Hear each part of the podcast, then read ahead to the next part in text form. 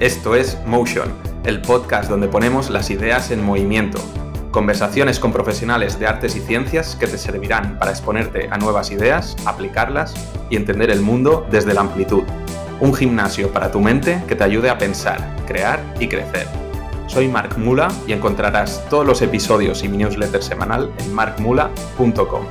Empezamos. Marina, bienvenida al primer episodio de Motion, Ideas en Movimiento. ¿Qué tal? ¿Cómo estás?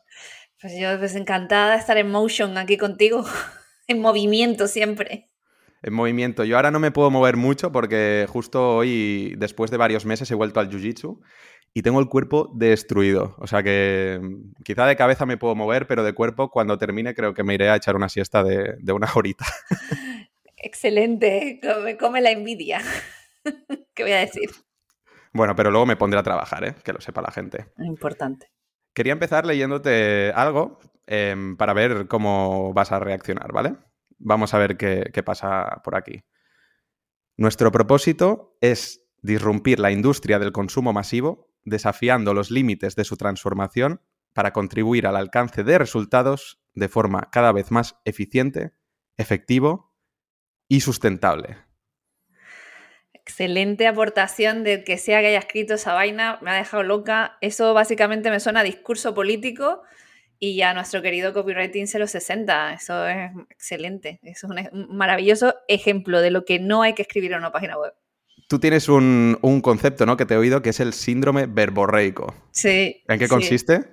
Pues simplemente en, en, volverse loco a decir cosas que no tienen ni pies ni cabeza, simplemente por rellenar el espacio con palabras. Es, eh, eso es lo que usa, son técnicas de, lo diré, de oratoria, que es llenar el espacio porque tienes que hablar, o sea, se te está exigiendo en cierta, en cierta forma, eh, tienes un público y necesitas hablar, entonces tienes que llenarlo aunque no sepas lo que estás diciendo. Entonces son palabras vacías que son normalmente inconexas y que no te están diciendo nada. O sea, que eso es el síndrome del borreico, hablar por hablar, en resumen. En, estos dos años hemos tenido una pandemia, por supuesto, durísima, pero no sé si en el mundo de los textos y de los mensajes de la comunicación vivimos otro tipo de pandemia, que es este síndrome verborreico, porque una pandemia, su definición es que afecta a todo el mundo prácticamente o a la mayoría de las personas en una localidad. Entonces, ¿tú crees que estamos en una pandemia verborreica? Eh, yo creo que es que esto tiene más años que el, que el hilo negro, ¿sabes? Esto de, hablar por hablar es una cosa que hacemos los humanos, pero, pero vamos, daily basis, o sea, todo el rato. Porque nos sentimos ahí con una presión de que tenemos que llenar esos vacíos, esos, esos silencios y decimos cualquier tontería en vez de callarnos la boca y, y, mantenernos, ¿no? Y a la hora de escribir, pues pasa tres cuartos de lo mismo. Tú vas a cualquier red y te encuentras, pues eso, gente diciendo nada. o sea, palabras ahí por rellenar, ¿no? Por, porque tengo que llenar, tengo que hacer publicaciones, si no el algoritmo me penaliza, entonces dices cualquier basura. Entonces yo creo que al final es un reflejo en el marketing y en lo que hacemos, ¿no? Día a día, es un reflejo de la sociedad, de, de, de, cada vez decir más tonterías, porque si decimos tonterías, pues por lo menos parece que estamos, ¿no? Que, que, estamos presentes, ¿no? Y, y, es un error y no, no debería ir por ahí. Pero tanto como, como pandemia, yo lo que creo es que no, yo creo que simplemente es un reflejo de, de la naturaleza humana. Muy bien, entonces, ¿hay alguna solución para, para, esta pandemia? ¿Hay alguna disciplina que nos pueda ayudar para que no pase? A ver, por supuesto, copywriting. Copywriting. copywriting. y pensar, lo primero es pensar eh, y, y, callarnos un poco más si no tenemos nada importante que decir o nada que pueda aportar, callarnos un poquito más y, y si no, usar el, el, copy, que es una disciplina que tiene muchos más años de lo que la gente cree, que dicen, no, esto es una burbuja, esto es una moda, esto es... No, el copywriting tiene muchísimos años y si te paras a pensar y ves la, la, lo que es, ¿qué es el copywriting? Pues son, es vender con palabras, punto. No hay que darle más vueltas, no es eh, persuadir, no es enamorar, no, es vender con palabras. Tú eres un comercial que en vez de ir cara a cara con el cliente, lo que te sientas es escribir para que compre una persona al otro lado, que tú no sabes quién es, no le ves la cara, pero está comprando. Entonces, eh, esa es la, solución, que es cómo quiero vender, a quién le quiero vender, eh, quién soy como marca, como, como persona eh, y cómo quiero tocar su, sus puntos de dolor, sus necesidades, cómo le voy a solventar el problema que está, que está buscando una solución. ¿no? Esa sería mi, mi respuesta a eso. No, es, importante, creo, este matiz que has dicho de que no es una profesión nueva, ¿no? Que quizás sí que es una profesión que ha tenido un boom eh, con la economía digital, de que todo el mundo ya tiene que hacer una página web, tiene que hacer anuncios en redes sociales, ¿no? Y todo eso necesita textos y necesita mensajes, ¿no? Pero que en realidad el copywriting como disciplina, pues tiene décadas y décadas y décadas. Y a mí me fascina leer a, Ogilvy o a The Scientific también Advertising, que ahora no me recuerdo. Hopkins. Hopkins, perdón, sí Hawkins, que lees lo que escribían en, esa época, a principios del siglo XX, y casi que te enseñan más de lo que enseñan algunas personas que están enseñando hoy las últimas tendencias o las últimas técnicas para, para vender, ¿no? Sí, sí, sí. Además lo hablaba el otro día con un, con un cliente que me decía, bueno, ese cliente está como en la barrera entre que está dentro del marketing y no está, está es un cliente informado, vamos a decirlo así, ¿no? Que sabe de, qué va, ¿no? Y es el que me decía lo de la burbuja. Ya me explicarás la burbuja que tenéis los copywriters. Y yo decía, ¿pero qué burbuja? ¿De qué habla? No, porque, claro, todo el mundo, ahora todo el mundo es copywriter, ahora todo el mundo hace cursos, todo el mundo... Digo, sí, pero que tú lo percibas ahora no significa que, que sea de ahora, ¿sabes? Sino ahora lo estás escuchando tú porque estás en esa línea en que te empiezas a informar pero el que está sabe que está, que es antiquísimo, ¿no? Y que son unos principios súper básicos para, para poder vender con la palabra escrita, si es que no es más.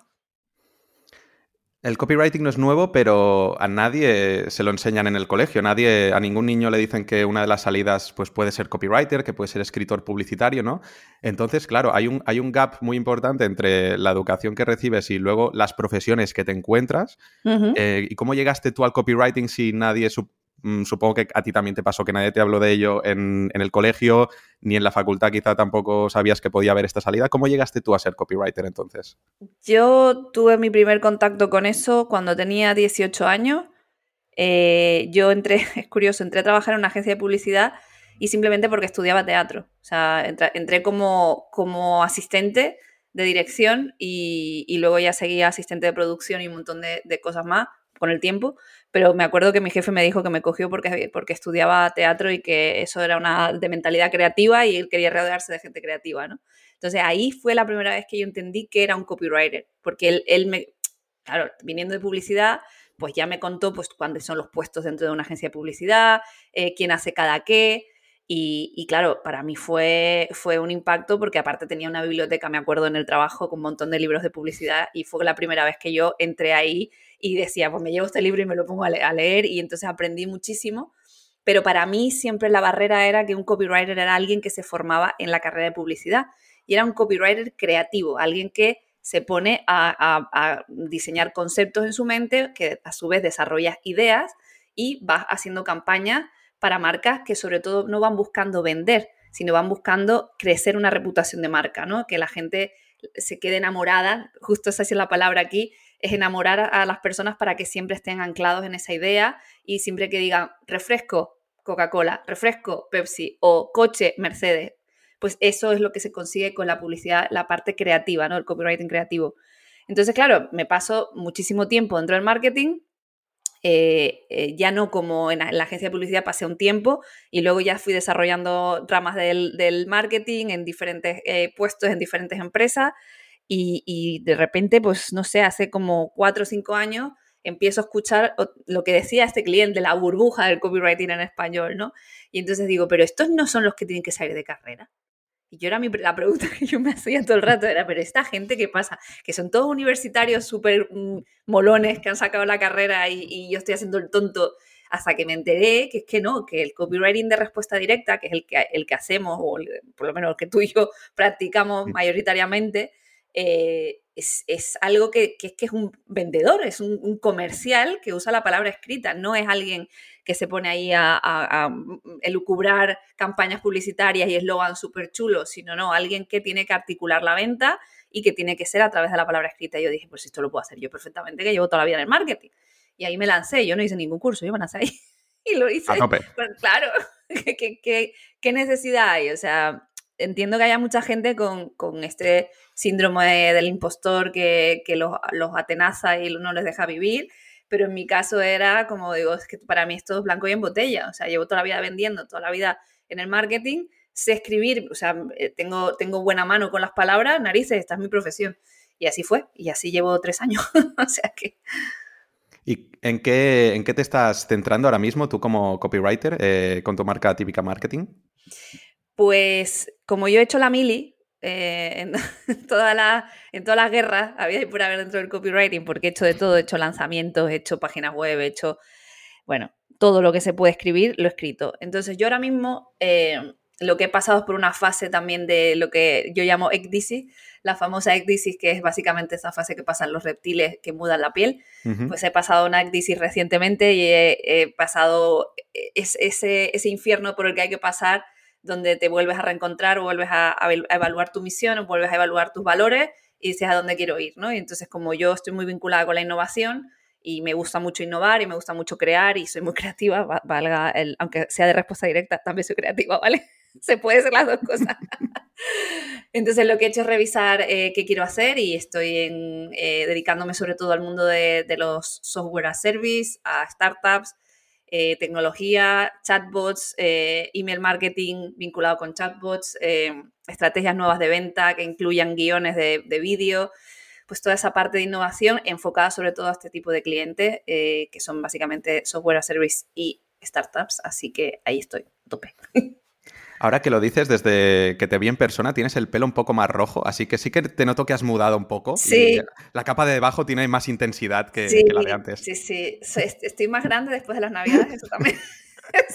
Entonces, sabes que cuando te aprieta la piel es porque lo que hay debajo es más grande, ¿no? Pues sí, las navidades también pasan factura, que si te hinchas a comer turrón, y luego pues el pelo más rojo, pues todo esto es eh, aires de frescura y renovación.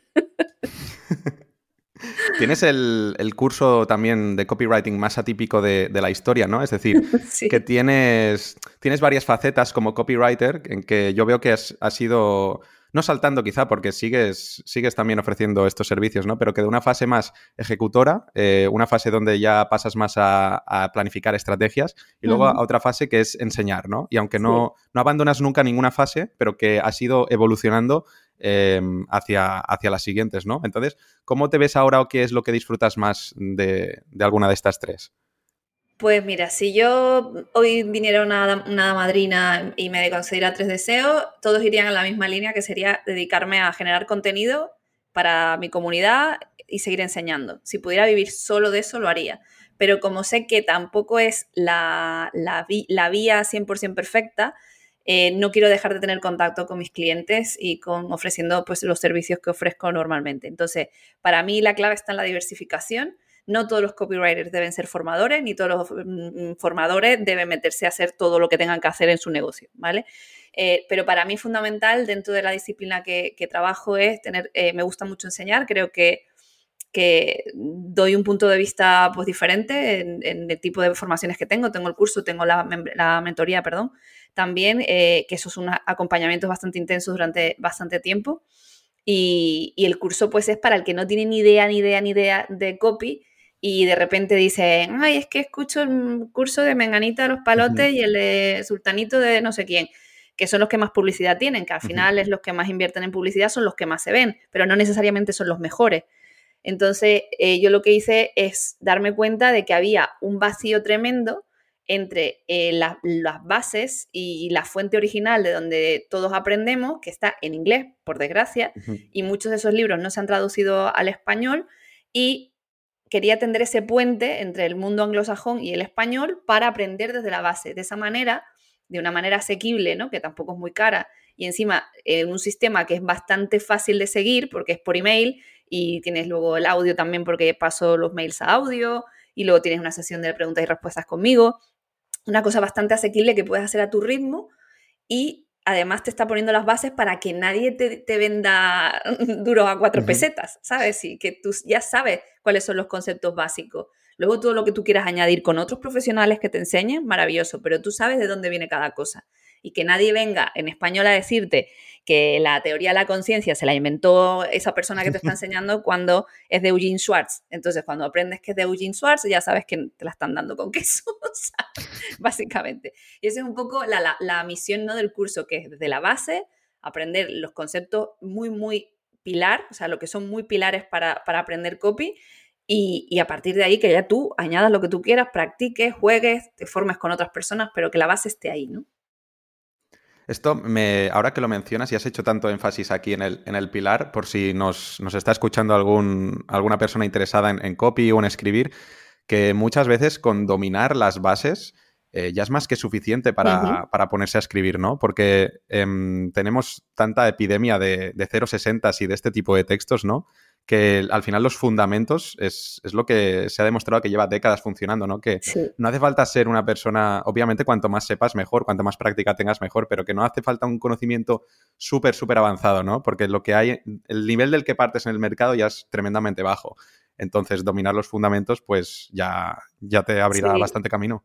Es que es, fundamental, o sea, vamos a partir de la base, y es triste y lamentable, pero hay que decirlo así, que partimos de un, de un punto bastante mediocre.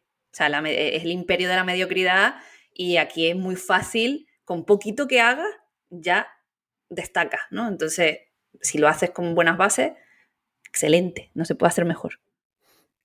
Oye, ¿y tú tienes una visión tuya em, a cinco años vista? Eh, ¿Cómo te proyectas en los próximos años? Pues la verdad que lo único que veo siempre a mi lado es la innovación, ¿sabes? Siempre estoy como, siempre dedico parte de mi jornada o, de mi semana o no sé, en función de, cómo lo queramos ver, pero una gran parte de, mi trabajo es eh, pensar eh, y absorber lo que está pasando, estar lo más informada posible e intentar unir de manera creativa, porque eso es la creatividad, unir puntos de distintas maneras, ¿no? De una manera nueva. Eh, ¿Para qué? Pues para vender mejor, para comunicar mejor, para eh, que las marcas o mis clientes vendan mejor, eh, testear cosas para saber si funcionan, si los mercados están receptivos a ellas o no. Esa, esa es lo que yo veo siempre pegado a mí, ¿no? Como algo que siempre me, me estimula y me motiva pero es cierto que mi negocio sí que me gustaría que fuera pivotando cada vez más a la formación y al contenido y tener menos trabajo de, clientes, pero sí es cierto que no, los voy a, no lo voy a dejar porque es que me da también mucha satisfacción, ¿sabes? Ayudar en, proyectos, en, empresas que confían en mí para ayudarles a que consigan mejores resultados, ¿no? Y, vendan mejor. Entonces, eh, aquí, de aquí a cinco años mm, me encantaría verme con muchísimos eh, eh, ceros en la cuenta, o sea, un montón. A poder ser 6, 7. Muchos 6, 7 ceros ahí, acumulando 7 cifras, no ceros, sino cifras. Porque ceros, si te apura, a lo mejor los encuentras ya. Uno que otro. Ceros, pero sin, que no son de color rojo estos. Eso, eso. Vale, vale. Pero, pero vamos, que básicamente eso, intentar eh, optimizar, ¿no? Es la idea, ¿no? Optimizar tiempo, esfuerzo y dinero, ¿no? Eso, eso es la, fórmula mágica y eso es lo que estamos todos, ¿no? Intentando ahí encontrar el equilibrio.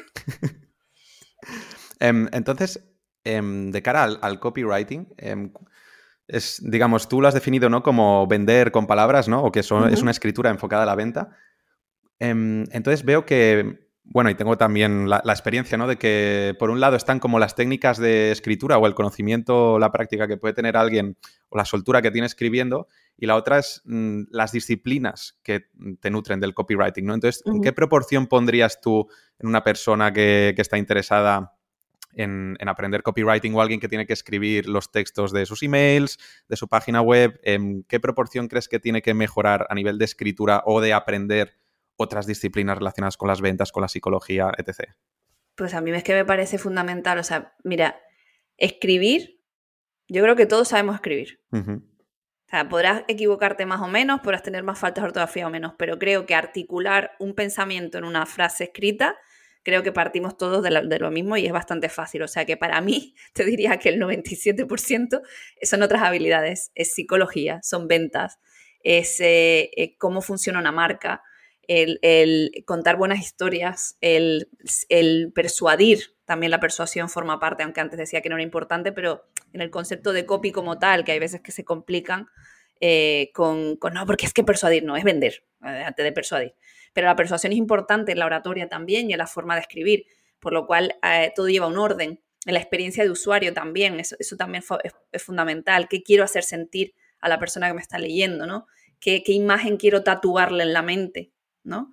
Pues e, es, eso es, esas son las, las cosas que yo creo que son muchísimo más importantes que escribir como tal, como el acto de escribir. Es que el acto de escribir lo podemos hacer todos, ¿no? Entonces, al final, siento que es más el conocimiento eh, de la psicología humana. Te lo preguntaba porque normalmente, em, no sé si es la mayoría o no, pero la experiencia que yo me encuentro cuando hablo con copywriters es que suelen venir como de dos mundos, hay dos perfiles, ¿no?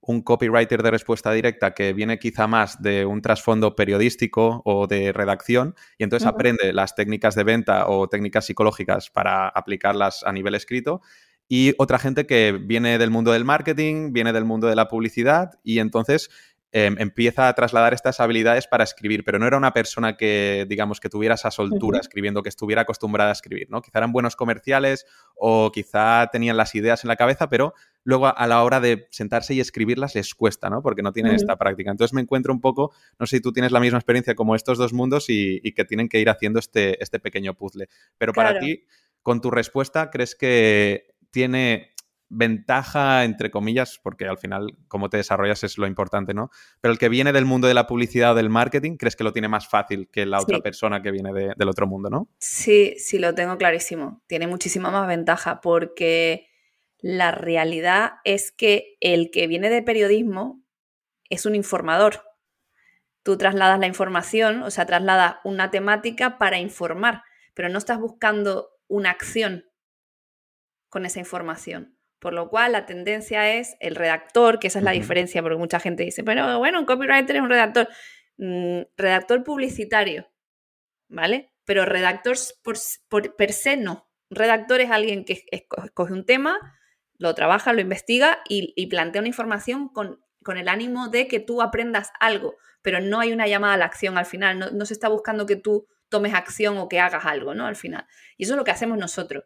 Por lo cual, el que ya sabe vender sabe que al final de la venta hay que instar a la acción a la persona. Si estás vendiendo, estás en una tienda y, quieres vender X producto, pues tendrás que mm, seducirle de alguna manera para decir, pues mira, si te llevas estos tres, te sale un 10% de descuento. O, eh, oye, por cierto, es que está este producto que a lo mejor no conocías que acaba de llegar y entonces si pasas por caja ahora, te, dejamos un detallito y tal. O sea, ya estás eh, haciendo algo para que tomen acción, ¿no? Las personas. Entonces, para mí es fundamental. El, marquetero tiene las de ganar porque la parte, digamos, de la, de la técnica para escribir es mucho más fácil de aprender que todo lo otro. Entonces, em, al final yo creo que, o sea, aun, veniendo de dos mundos o pudiendo tener como orígenes muy diferentes, también a, lo que tú te vas exponiendo a lo largo de tu carrera te, forja, ¿no? Como, como copywriter.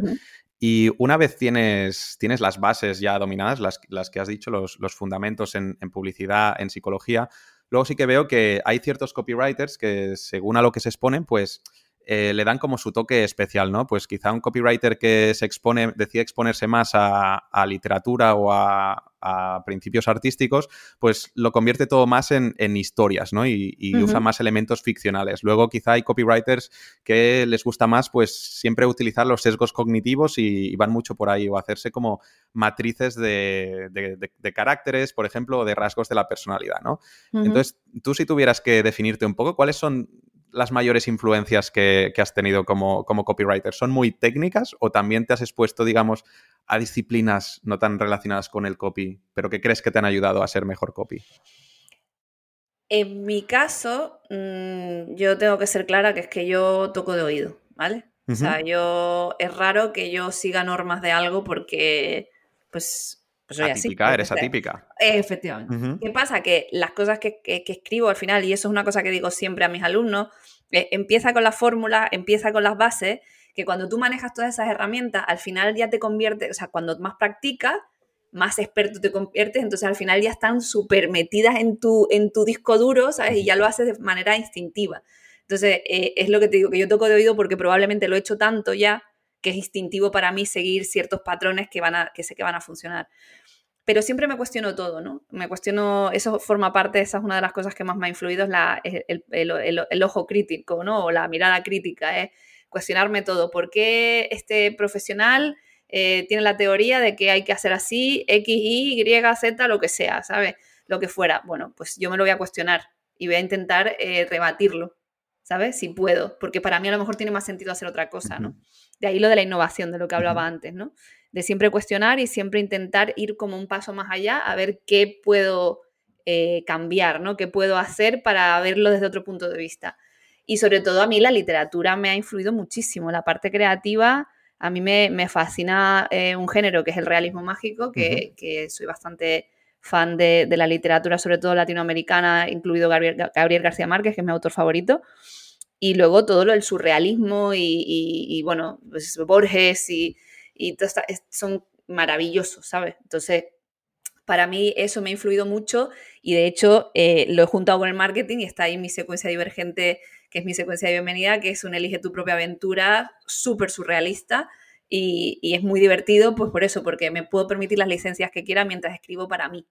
Cuando ya escribo para otros, obviamente siempre me adapto 100% al estilo, al, tono de voz, a la identidad verbal de, de los clientes. Y si no la tienen, la trabajamos. Y yo soy como una, actriz, ¿no? Yo me meto ahí en el papel y escribo por boca de ellos. Pero sí, he recibido influencia eh, sobre todo eso de la innova desde el punto de vista de la innovación y de la literatura, por supuesto.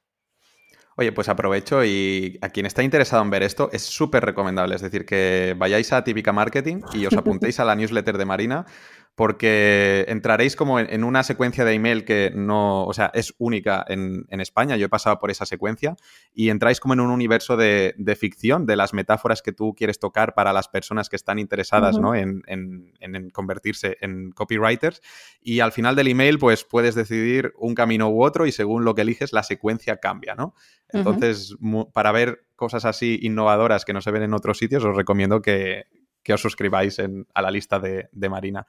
Has dicho una cosa muy interesante que, quería preguntarte, que em, siempre estás pensando en, la innovación, ¿no? Y justo cuando la estabas contando, se me ha pasado por la cabeza como profesional, ¿cuándo crees o qué criterio utilizas para apostar a lo seguro o cambiar algo?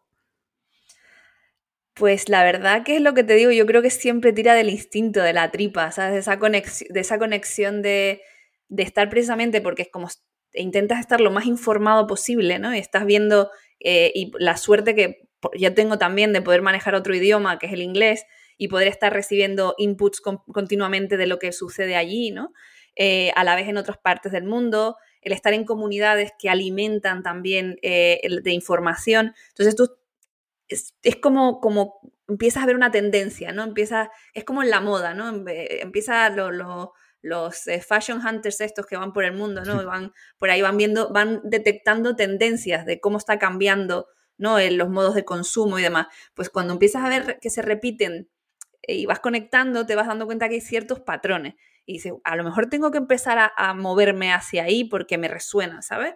Entonces, esa es la clave, es estar sumamente informado, sumergido en el universo que, que, te, que te atañe, en el área ser experto en el, área en, el que te mueves, ¿no? Y estar informado y ver y leer y, estar continuamente recibiendo eh, esos nutrientes, ¿no? Y al final es un proceso que sucede en, segundo plano, porque no estoy todo el día pensando en innovar, sino simplemente llega un punto que, estoy, yo que sé, a lo mejor lavando los platos y de repente pues conecto tres, cuatro puntos en mi cabeza y digo, ostras, esto es buenísimo. Entonces ya, ya hay una tendencia, porque normalmente no se junta todo innovación, siempre hay una parte, digamos, más tradicional y que se añade un factor extra de innovación. Entonces tú mantienes ciertas fórmulas, pero innovas en algún aspecto.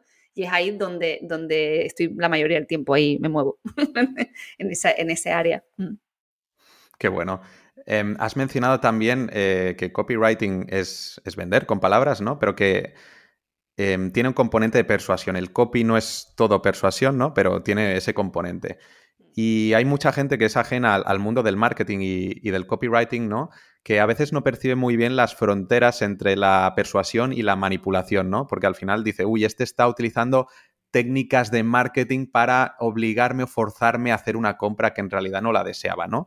Entonces, eh, ¿puedes explicar un poco para ti cuáles son estas fronteras de qué es persuadir y hasta dónde llega y lo que sería manipulación? Sí, a ver, esto es una cosa que, con la que nos enfrentamos, yo creo que los copy la gente que nos dedicamos al marketing continuamente, ¿no? Porque ahí, se ve como, como algo sucio, ¿no? Como si te estuvieran lavando el cerebro para que hicieras cosas que tú no quieres hacer.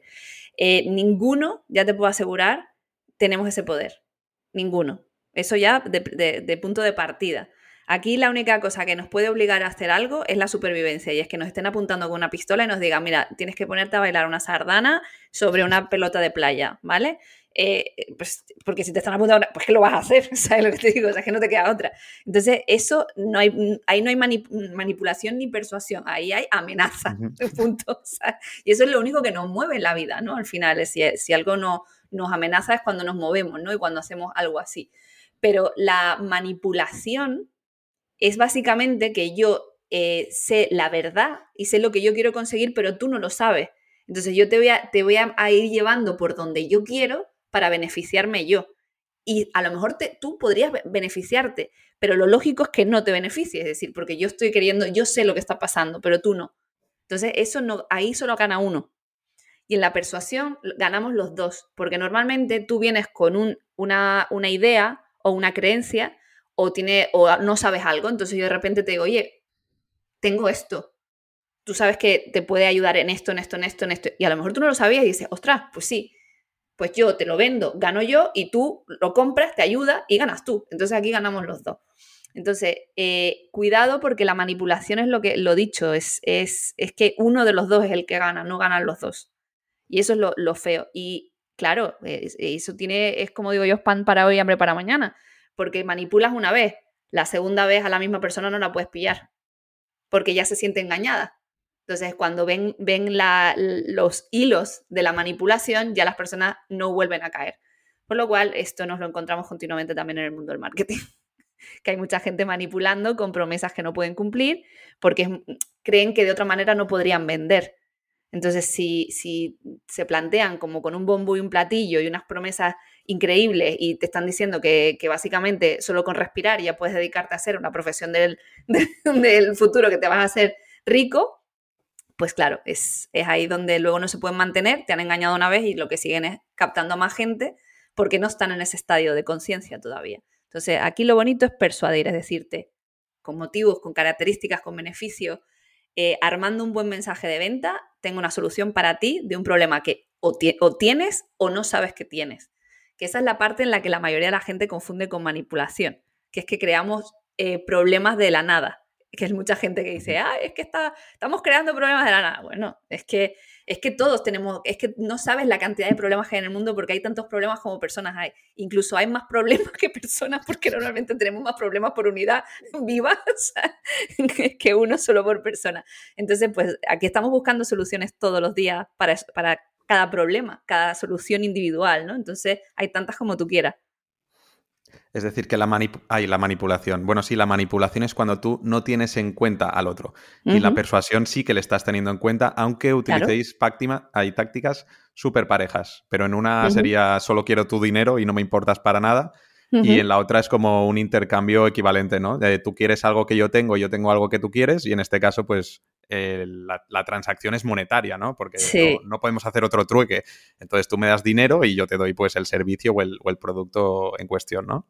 yo tenía aquí una teoría, estaba yo el otro día así con mis pensamientos, yo, y yo decía, digo, ¿qué, hay de malo en la venta? Porque realmente si yo he creado una solución es porque conozco el problema, conozco a alguien que tiene el problema, conozco su sufrimiento, conozco sus ideas, ¿no?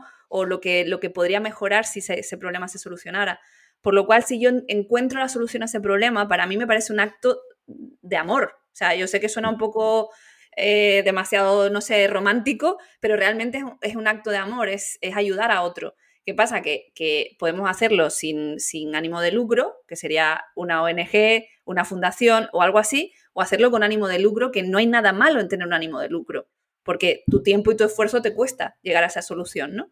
Entonces, eh, te están dando, te están devolviendo parte del amor que tú estás dando, o sea, en forma de dinero, en forma de lo que sea, ¿no? Entonces, me parece que, aunque huela un poco a incienso, es, es, maravilloso, ¿sabes? Es, seguir dando y, si lo haces desde ahí, me parece súper bonito, ¿sabes? El poder ayudar a otro, aunque suene un poco esto a discurso New Age. No, no, para nada, pero ¿crees que quizá es un problema cultural? De aquí en mm. España siempre la idea del dinero está relacionada como algo sucio, eh, suena a transacciones, suena a comercio, mm, si me apuras como capitalismo, ¿no? Es como, bueno, no está como bien visto, ¿no? El tema de, ganar dinero o, de, que un intercambio pues pueda ser dinero por algo, porque es que al final el dinero es con lo que nos movemos todos. Mm.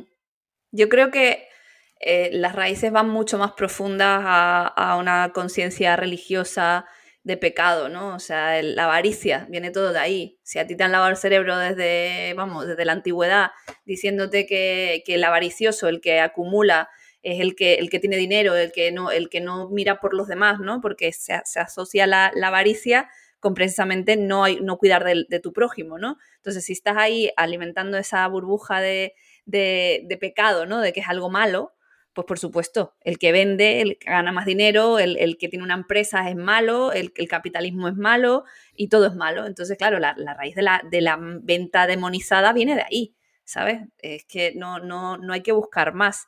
Entonces, claro, nos han criado muchos en casa diciéndonos que, bueno, que mejor no saber lo que cobran, eh, no, se pregunta nunca cuánto cuesta, no se pregunta nunca eh, cuánto gana papá o mamá, eh, o quién gana más uno de otro. Eh, de hecho, en los compañeros de trabajo y la cultura empresarial también ha promovido eso de nunca digas lo que cobras, porque claro, es que se pueden ofender y, la gente, claro, generaría problemas. Entonces, siempre vamos con un secretismo relacionado con el dinero que lo mantiene como un pecado igualmente, a pesar de los días que corren hoy, vamos, actualmente, que es que todos sabemos que tenemos que comer y eh, pagar las cosas, pero incluso así, lo que hacemos es demostrarlo con nuestras pertenencias. Nunca decimos lo que cobramos, sino lo que aparentamos cobrar. Entonces, esa, es otra de las cosas en las que se basa precisamente la psicología de las ventas. Es, no es lo que decimos, a veces es lo que no decimos, sino lo que aparentamos. Entonces, a veces nuestro trabajo con, como copies es llenar ese vacío, cerrar ese vacío entre lo que la gente quiere, desea, de verdad, profundamente, y lo que aparenta o lo que realmente dice, ¿no? Ese es a veces nuestro trabajo. Somos un poco lectores de mente. Tele, telequinesis. Sí, sí, totalmente.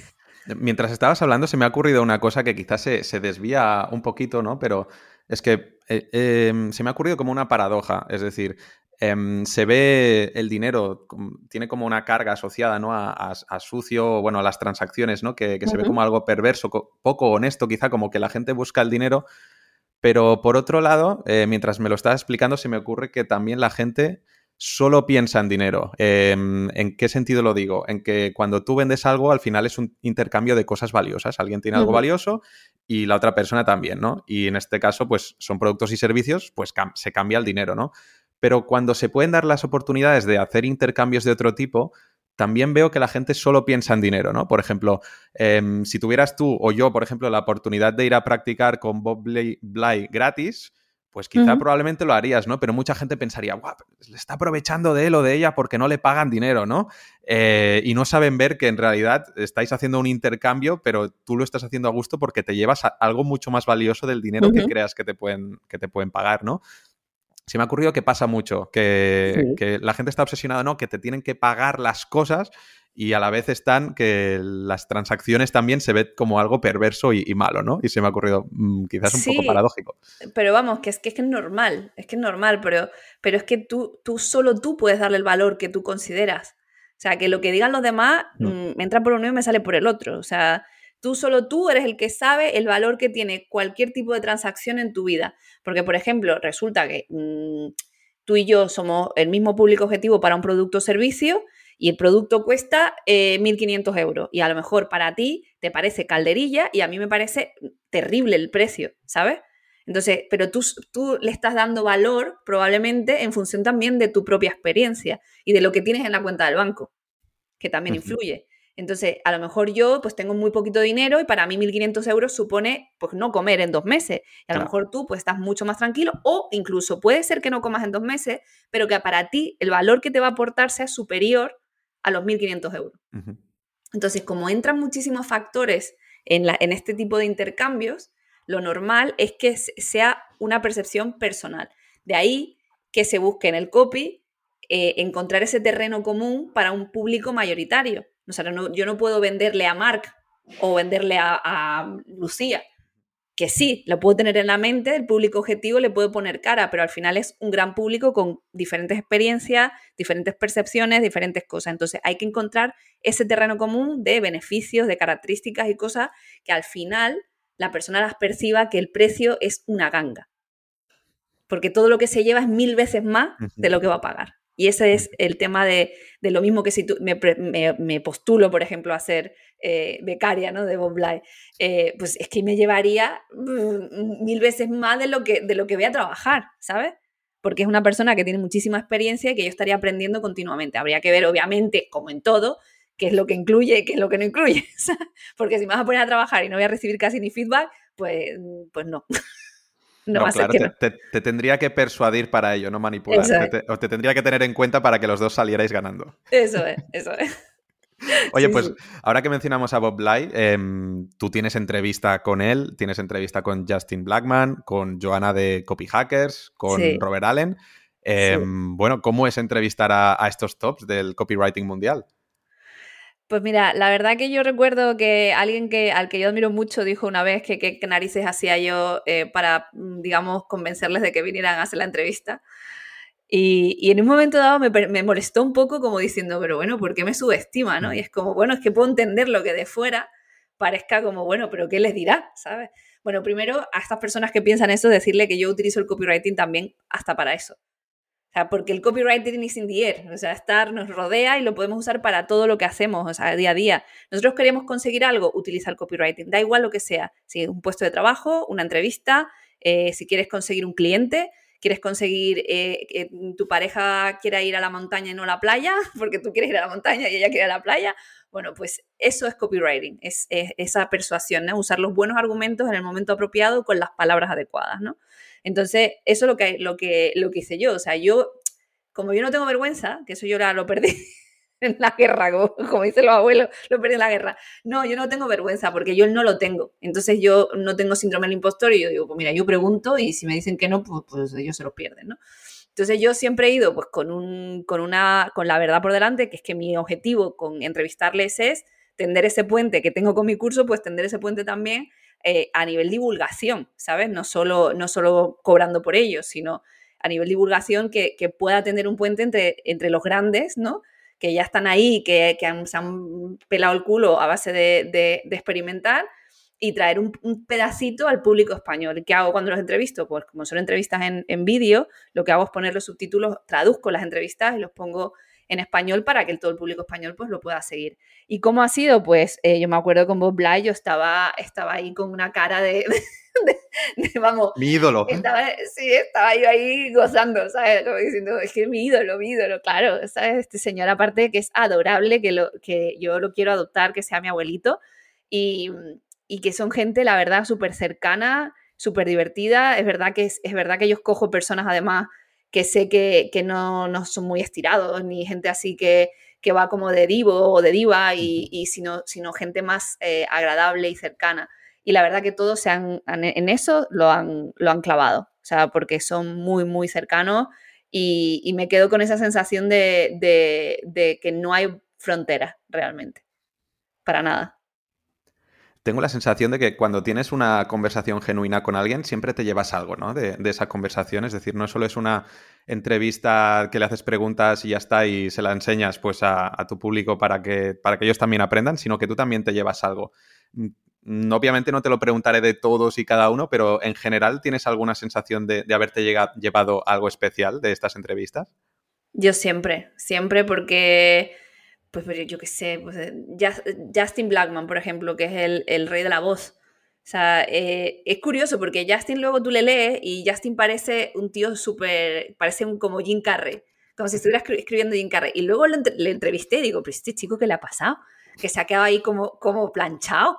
¿Sabes? Era como que, que es un personaje al final, claro, su voz de marca al fin y al cabo las fuerzas un poco, a lo mejor el tipo es así en confianza, y en una hora pues no se va a poner aquí a dar palmas ni a hacer chistes, ¿sabes? Pero que, sí que lo vi más serio, por ejemplo, de, lo que normalmente se, comunica, ¿no? Y sí que aprendes a eso, en el caso de Justin, por ejemplo, cómo tratar una voz de marca, eh, qué es lo que puedes, eh, digamos, eh, potenciar en el caso de tú eres una persona tímida y tú, y tú eres así, pues sé tímido, sea una marca tímida, pero di la verdad, o sea, con honestidad lo puedes transmitir y seguramente hay un montón de gente que se va a comunicar contigo porque son iguales, ¿no? Entonces, no hay marca mala ni hay, ni hay personalidad menos vendible. Es todo como tú lo enfoques, ¿no? Por ejemplo, esa es una, lección de, Justin o de, Bob Bly también.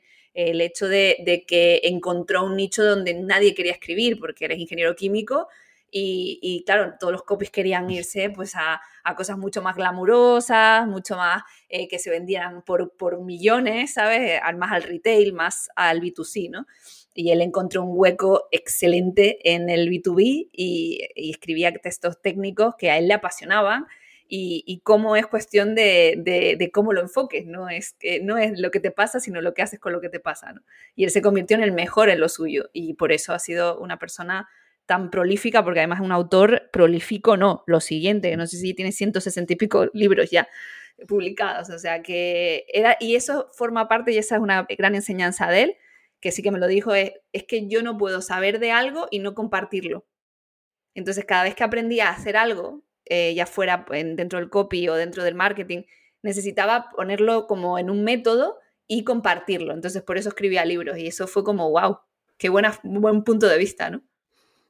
Me acuerdo de la, entrevista con, con Blay, que la vi, y mm, dijo esto, ¿no? Que a los 28, creo que era los 28, como que no recuerdo el número exacto, pero entre 6 y 10 libros ya estaba, ya había publicado. Y yo digo, yo con 33, ¿qué estoy haciendo aquí con mi vida, no? Sí, eso también me dio y se lo dije, digo, joder, soy una mierda, ¿sabes? Y yo solo simplemente pensándome en que me tengo que comprar un coche, me acuerdo que le dije algo así. Y él, y él ya había escrito, ¿sabes? Me estaba casando y comprándome un coche, no sé qué coño le dije, pero sí, algo de eso le dije. Y el tío como súper tranquilo, en plan, em, no, yo cuando sentía que quería aprender mucho de algo, pues escribía un libro, porque así aprendía el triple, ¿no? Pues a la hora de ponerte tú a escribir para que otros lo lean, pues tienes que exprimirte la cabeza al máximo y en realidad tú eres el primer beneficiado, ¿no? es en plan, bueno, claro. buena sí, Sí, o sea, es que hay unas perlas en esas entrevistas. Es verdad que yo siempre voy a un público menos informado, es decir, a la gente que a lo mejor está empezando o que quizá mm, pues, está todavía afianzando ciertos términos y demás entonces son más genéricas o son más, digamos, humanas esas entrevistas que tan técnicas, pero siempre sacas, siempre sacas de ahí unas perlas impresionantes, la verdad. Ahora te tengo que, hacer elegir, Marina. ¿Qué disfrutas más, las entrevistas o un destripando copies? ¡Wow! es como decir, ¿quieres más a papá o a mamá? Es que es muy difícil, ¿no? Para mí yo los disfruto, yo creo que los dos, con la misma intensidad, lo que pasa es que son energías distintas es una energía un poco más, más destructiva. y la otra, la otra es más constructiva. Es verdad que todos los mis destripando no son destructivos, pero son los más famosos. Son los más, los más destructivos son los más famosos. Pero, pero sí, sí, los, los quiero a los dos por igual. Son mis, son, son mis, mis ojitos derechos. ¿Y cómo, cómo, has vivido esto de potenciar tu marca personal con los destripando? ¿no? Porque al principio quizás de ti lo que llamaba más la atención, ¿no? Dices, ostras, una copywriter que sale aquí muchas veces como dando nombres o analizando las webs con, con, el dominio ahí puesto y destripándolo a saco, ¿no? Por no decir otro, otro adjetivo. ¿Cómo ha sido mm, la recepción que ha habido o has tenido muchos haters al respecto? Porque hay mucha gente, yo no estoy de acuerdo con esto, ¿eh? pero hay mucha gente que dice que no, que si aportas contenido solo tiene que ser positivo y solo tiene que ser constructivo. ¿Tú cómo lo ves esto? eso es una basura, eso es bien quedismo eh, embotellado, ¿sabes? Eh, en grandes cantidades. Mira, yo el bienquedismo eh, no, me parece una, falta de respeto al sentido común y a la inteligencia de la gente. todos sabemos que la vida no es un camino de rosa ni que todo es magnífico y fantástico. Entonces, para mí era una necesidad, para mí en ese momento, expresar mi disconformidad con el sector, con cosas que estaban pasando, con cosas que yo no comulgo ni quiero hacer en mi negocio. Y para mí era una forma de, de, como vomitar parte de la frustración también de mi día a día, ¿no? Trabajando. Eh, no con ánimo de, hundir a nadie ni de hacer daño a nadie, pero siempre lo, lo, que intentaba es no hablar desde la tripa. O sea, yo no hablo de, ah, pues tú eres feo y yo lo hago mejor. No te lo, trato de argumentar con, lógica y te trato de decir, mira, esto no se hace así por esto y por esto, y, tiene una motivación y tiene una argumentación. O sea, nunca es desde, desde, la tripa porque eso es donde yo veo que no va a ningún lado, porque eso es lo que hacen los trolls. Esa es la diferencia entre alguien que te hace una crítica sostenida y alguien que, te, trolea por trolearte, ¿no? Entonces, cuando empecé, como, como decidí abiertamente poner nombre y apellido, eso fue como, ay, Dios mío, ¿qué estás haciendo? Loca. claro, porque, y ahí empieza, que a mí me encanta esa frase que, usan muchas personas de que habla más de ti eh, criticar de otro que del que, criticas, ¿no? Y es como, mira, eso es de la Biblia, ¿me entiendes? Y a mí eso no me sirve, de la Biblia no, pero es una forma de decir que es del bien que dimos, te estás dando el, discurso que te ha dicho mamá que se quita los codos de la mesa, ¿sabes? Es que es un poco así. Entonces, eh, por supuesto, si tengo una crítica sostenida, tú tienes que entender que no es un ataque, sino que es una crítica constructiva. Otra cosa es que yo pues tenga mi parte de faranduleo y a mí me guste, pues soy lo que soy. Además que, que luego otra cosa que me dicen, ah, es que es un personaje, ¿por qué tal? Personaje, porque la gente que me conoce sabe que soy así, que, que no hay, no hay... Puedo dar Mark lo sabe, y da fe, Mark lo sabe. que yo soy así, yo no es que me ponga ahí un disfraz y diga, voy a salir ahí con mi rollo, como hace un poco Justin Blackman. No, yo no podría ser Justin Blackman, ¿sabes? No puedo. A mí me entrevistas y yo soy así, vas a mi canal, soy así, vas en persona tomándonos un café y soy así. O sea, es que no, no, hay, no hay pretensión, ¿no? Entonces sí que me han salido otros, sobre todo de las tribus de Javi Pastor y de Maider y tal, y de alguna persona más por ahí que, que de cuando en cuando pues eh, abre la boca y sube el pan y yo tengo que darle la réplica, pero y que siguen con la misma argumentación vacía de habla más del que, de la, que, critica que el que criticado. Muy bien, perfecto. Entonces sí que hay, hay trolls eh, y hay haters, pero, pero entienden que hay una coherencia en el discurso después de mucho tiempo, porque ya no es una cosa que haya hecho puntualmente para ganar tracción o ganar seguidores o ir yo de influencer de la vida, sino que es algo que va en la, en la médula de mi, y en el ADN de mi marca, ¿no? Entonces, si tengo que decir algo, lo voy a decir. Y si no, pues no lo digo. Por eso que decíamos antes, el silencio también es, muy bonito. yo creo que desde fuera eh, también tiene un valor educativo el, tema de las críticas, ¿no? Porque yo cuando me planteo cómo aprenden las personas, muchas veces cuando estás desarrollando una habilidad o entras en una disciplina, lo que te es más útil es que te digan, no, esto no se hace así. Y entonces tú ves, porque si solo te dan ejemplos en positivo mm, o lo edulcoran todo, no, no aprendes tanto como si te señalan el error directamente, ¿no? Entonces, no es para poner el dedo en la llaga a, aquellos hacia los que has destripado, ¿no? Pero que para una persona que quiera aprender marketing, eh, cómo construir un mensaje, cómo crear la voz de marca, les va a ver, eh, les va bien ver estos ejemplos o les va bien escuchar quizá el, texto que he puesto yo de entrada para que realmente te resuene y diga, pero, pero qué basura es esta en, una web. No puede, no puede pasar esto, ¿no? Entonces tus ejemplos de destripando para mí funcionan y tienen un rol también educativo, ¿no? Aunque pues hay una persona que acaba pillando, pero como dices tú, que lo haces desde la argumentación, no lo haces desde, el odio o, bueno, o ganas, ganas de pinchar simplemente. Claro, es, poner simplemente, a ver, y, en la sección hay de todo, porque mm. la misma que destripo, al, digamos, la parte negativa de lo que no hay que hacer, también cojo anuncio y digo, esto mm. es lo que habría que hacer.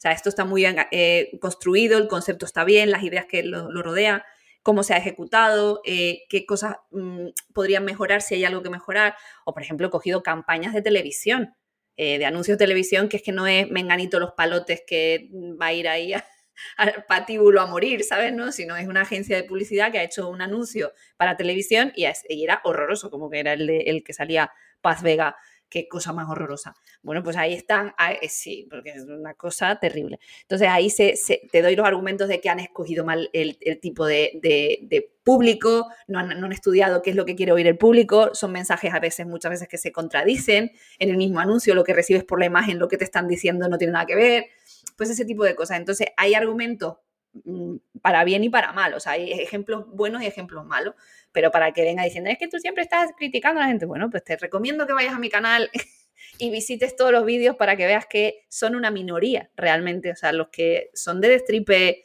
eh, con nombre y apellido son bastante menos de los que hay del resto, la verdad. ¿En los próximos meses habrá menos destripando? ¿Crees que estás evolucionando hacia otro tipo de contenidos o cómo te ves? Mm, la verdad que lo que estoy es agotada, honestamente. agotada de producir, de producir contenidos en general. claro, es que la gente no se da cuenta, pero es que hay un calendario editorial detrás. Eh, no es una cosa random que tú te sientas ahí y se voy a hablar de cualquier paría que se me ocurra, ¿no? Hay un calendario editorial detrás. Yo tengo personal que está trabajando conmigo, personas que trabajan conmigo, que me ayudan a, poder montar todo esto. Y cuando te exiges un calendario, es, mm, es agotador, es agotador, porque cuando yo tengo que hacer entrevistas a gente, eso lleva muchos meses de trabajo detrás. Y tú ahora pues, lo sabes, que, hay que trabajar para tener un programa y tener un contenido, tú tienes que eh, contactar con los entrevistados, eh, eh, cuadrar horas, gastar tu tiempo en la programación, es decir, de qué se va a hablar en ese guion, ¿no? Es entrevistar a esa persona el tiempo de, la entrevista, es editar ese material, es subirlo a las plataformas determinadas, moverlo en redes, promocionarlo y luego contestar comentarios, contestar a la comunidad que responde a ellos. Entonces, eh, es que cuando ves todo ese trabajo y es una entrevista sola, y yo estaba haciendo, estaba haciendo de media el año pasado, eh, dos, dos, entrevistas a la semana, al mes, perdón, y dos destripandos al mes, o sea, que eran cuatro contenidos en vídeo que, oye, que hay veces que se te agota o que no tienes ganas o que estás de mal, ese día estás mal y te dices, bueno, no tengo ganas de grabar nada. Entonces, bueno, es como me veo en estos próximos meses. Sigo manteniendo las secciones, seguirán estando ahí, pero vendrá menos cantidad porque hay mucho contenido mío ya en mi canal y hay mucha, mucha información para el que llega, ¿no? Y el, y el que va, que ya está ahí, pues le voy alimentando con cosas nuevas y, y curiosamente me pasaba me pasaba hace un par de semanas que ahora son la gente la que se interesa por salir en mi, en mi canal. Es decir, me, me, piden salir, ¿sabes? Me escriben. Pero que les destripes. No, no, hay gente que sí que me ha dicho que le haga un destripando, por ejemplo, de su web o a, nivel constructivo, como siempre, ¿vale? Bueno, es una eh, auditoría gratis. Sí, correcto, correcto. Y luego hay gente que quiere salir, quiere que le entreviste, es decir, gente del sector que de repente me escribe, oye, pues no me encantaría que, no, que me entrevistara, incluso te lo mandan como mensaje de ventas tipo copy, en plan de, creo que tu audiencia se podría beneficiar de que yo salga, podremos hablar de este tema, de este otro, tal, y es como, vamos ya. O sea, cuando llegas a ese nivel es como, muy bien, estupendo, ya no tengo que ir yo, ya vienen Me gusta. Sí, sí, sí, sí, es excitante. Pero por favor, que te escriban bien. Sí, sí, sí, sí, sí, sí, sí, sí, que me escriban bien, a poder ser. Y si utilizan copywriting, yo me voy a dar cuenta de lejos. Además, que es lo mínimo que puedes hacer. ¿Con quién estás hablando? ¿Sabes pensar? ¿A quién quiero persuadir para yo salir en su programa que es copywriter? Pues yo tengo que esmerarme ahí, ¿sabes? claro. Oye, y entonces así, a, corto plazo, ¿qué te traes entre, manos? ¿Tienes algo, algo planeado últimamente o qué? Pues mira, planes. Eh, tengo como tres o cuatro productitos por ahí que me han pedido gente que me ha dicho, ay Marina, si hicieras un mini cursito de este tema me ayudaría un montón para poder hacer X o Y, ¿no?